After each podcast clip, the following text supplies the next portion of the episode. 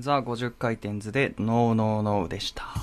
うん。はい、ということで、えー、まあ夏でね、こう、暑く、暑いまあ青空があって、学校があって、もやもやしてると、うん。まあ、これをぶっ飛ばすのはパイパンってことなんですよね、やっぱりね。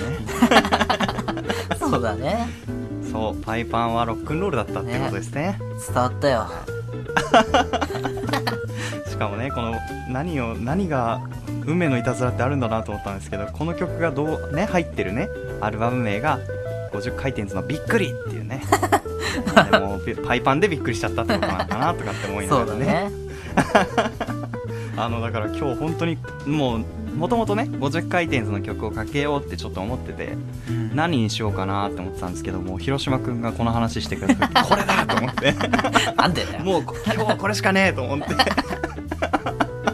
なんでねあのすごい楽しかったですね今日 自分が目指してるゴールに向かってる感じがして非常にこう やりがいがありました っていうねはいででまあまあ余談なんですけどうん。あのね、50回転図さんが尊敬してらっしゃるバンドで、まあね、あの、それこそブルーハーツの名前とかもたまに上がるんですけど、うん。ブルーハーツのアルバムの中にもこのノーノーノーっていうね、まんまそのままの。あの曲名があるんですよ。なんで僕の中では50回転図さんのちょっとアンサーソング的なね、要素もあるのかなというか、その当時のブルーハーツの衝撃みたいなものを、こうちょっと、あの、描写してたりするのかなとかってちょっと思ったりしたんですね。そう。で、へまあまあまあまあっていうのもあって、ちょっとリスペクトも感じる感じで、僕はすごいこの曲好きですね。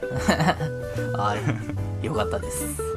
はい、ちゃんと好きなんで、あの、全然茶化してないんでっていうことで。はい。探してないは無理があるだろう、お前。まあまあまあまあ、ユーモアがね、大事ですから、はいっていうところで。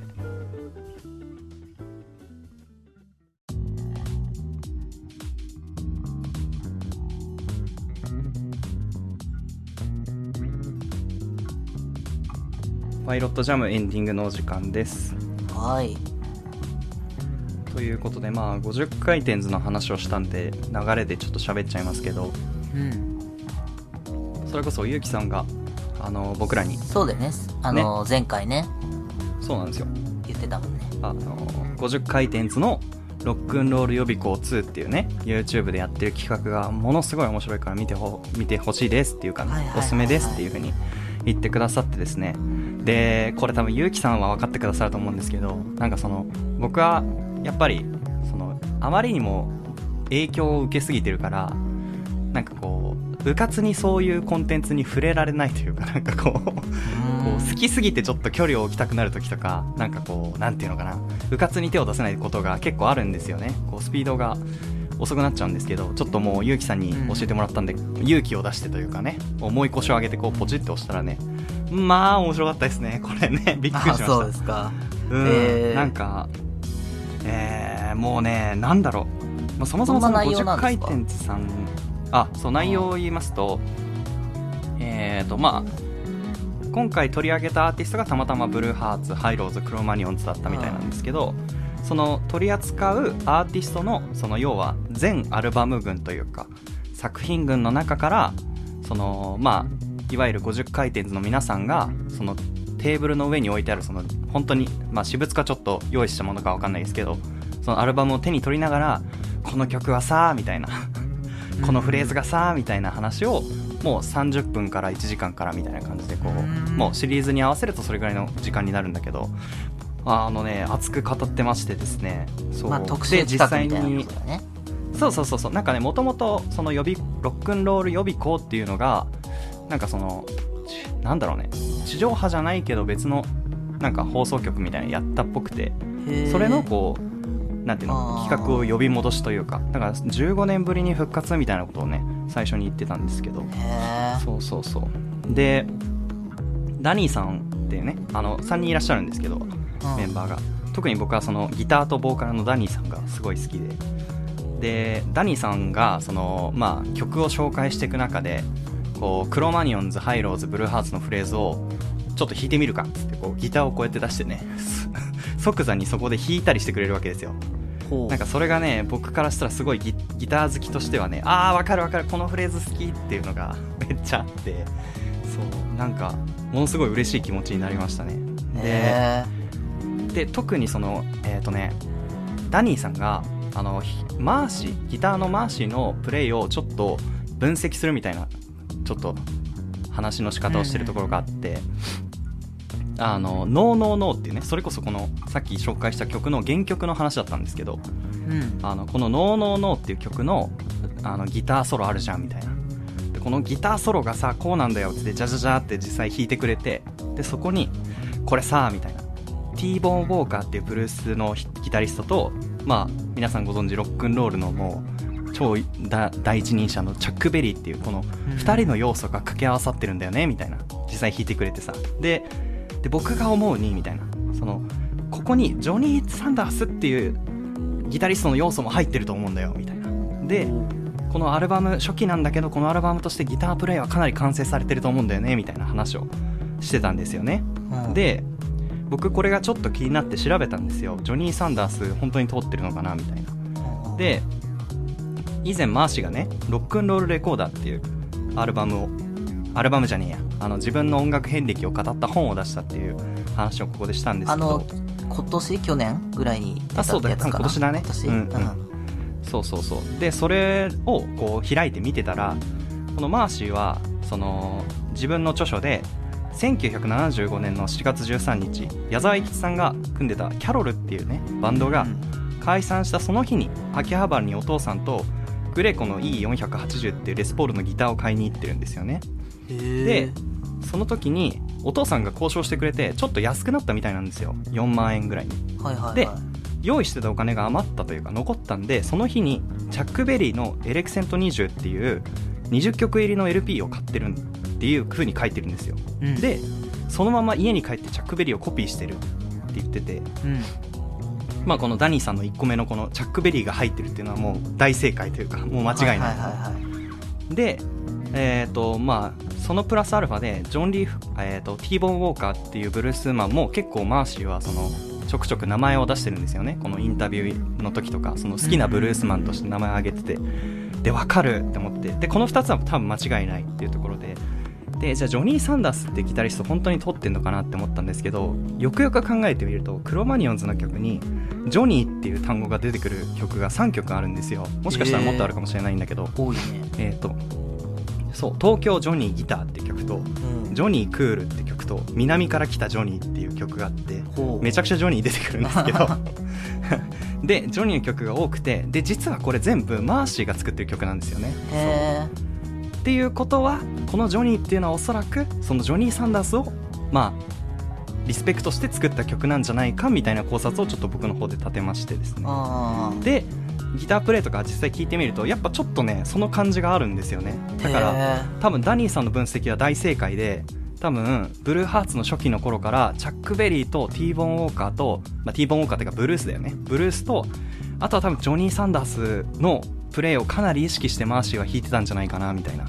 えへあれなんですよ。クロマニオンズってそれこそブルーハーツとかハイローズの時はあんまりまああんまりっていうかちょっとやってたりはするんだけどなんか自分たちがリスペクトしてるアーティストをもう隠さずに表に出すみたいなことをちょっとやってきてるんですよね。えブルーハーツね。例えばなんですけどはい。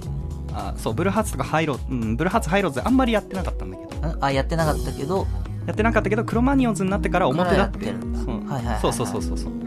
例えば、えー、と最近出したアルバム、えー、とシングルか。で「ボードチャイル」って曲があるんですけど。ああ言ってたね前。そう。これはそのボディドリって人のはい。丸々そのジャングルビートを入れててでマーシーがその ポンチョみたいなのを着てるんだけど。あ それはもう完全にそのボディドリが着てたスースーツっていうか上着を模したものというか。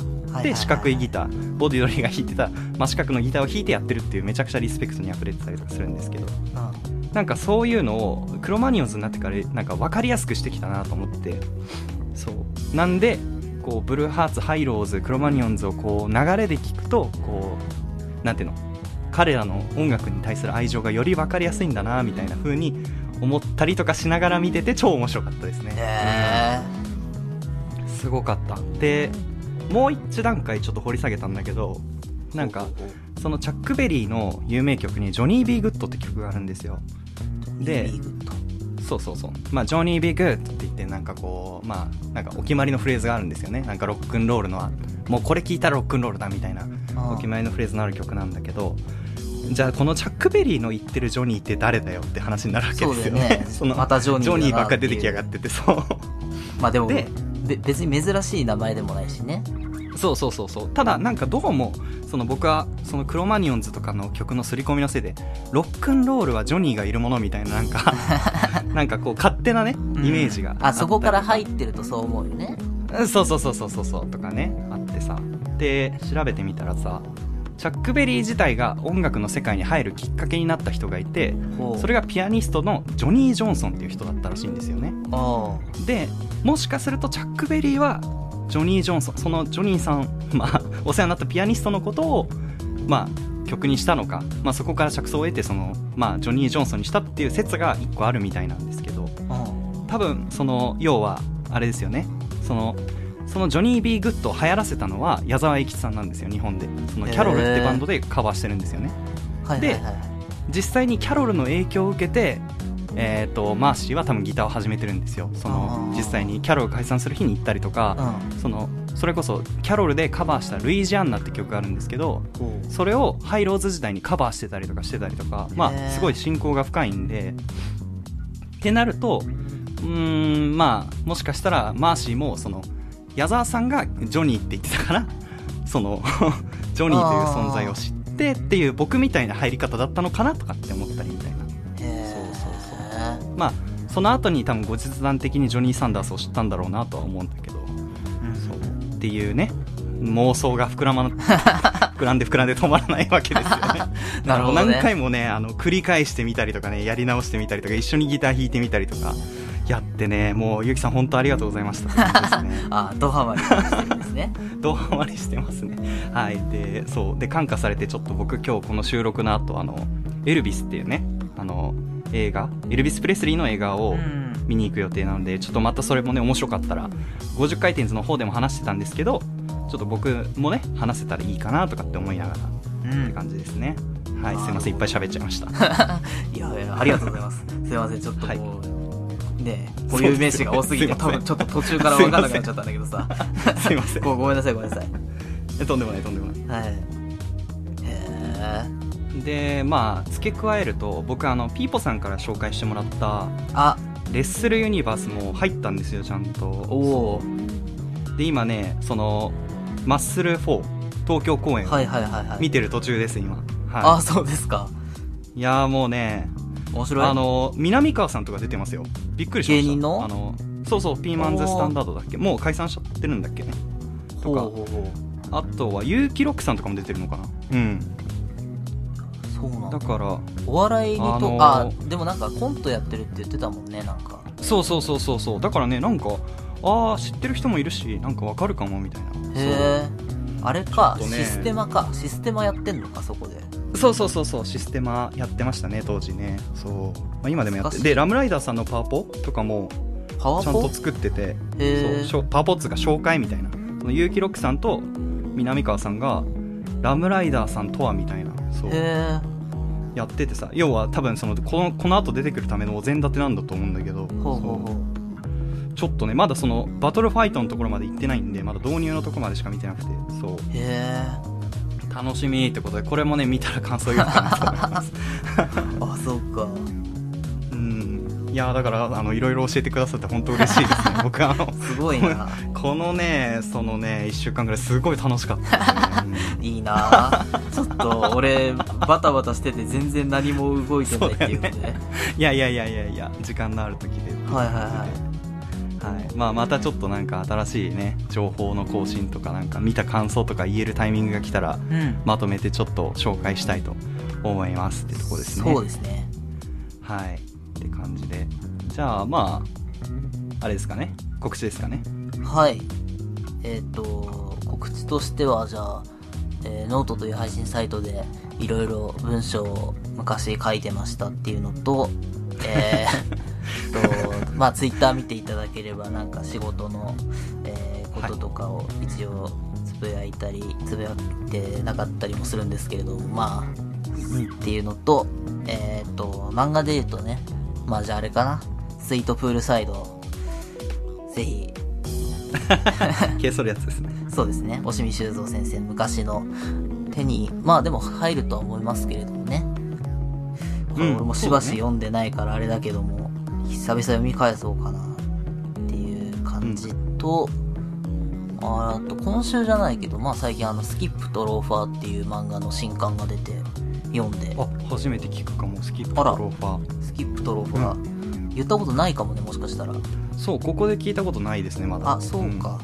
うん。もう僕漫画の情報広島くんからしか入ってこないから 基本的に。あ、そう。スキップとローファーはね、まあ正直もう、多分なんで言ってなかったかっていうと、もうベタすぎて言ってないんだと思うんだけど、あー皆さんご存知の的な感じそうなんだね。今度アニメになるので、あなるほど。じゃあ話題作じゃないですか。あのもう大ヒット作ですね。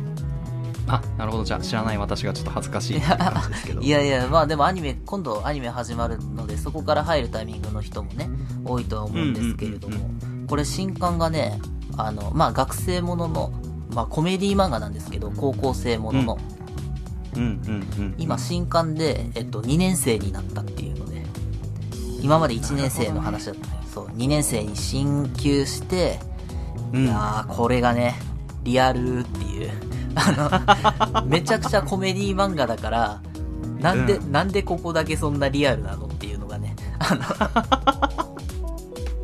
あそうなんだ。気になるね。あのーそうね、その、まあまあまあまあ、そうだよなって感じ。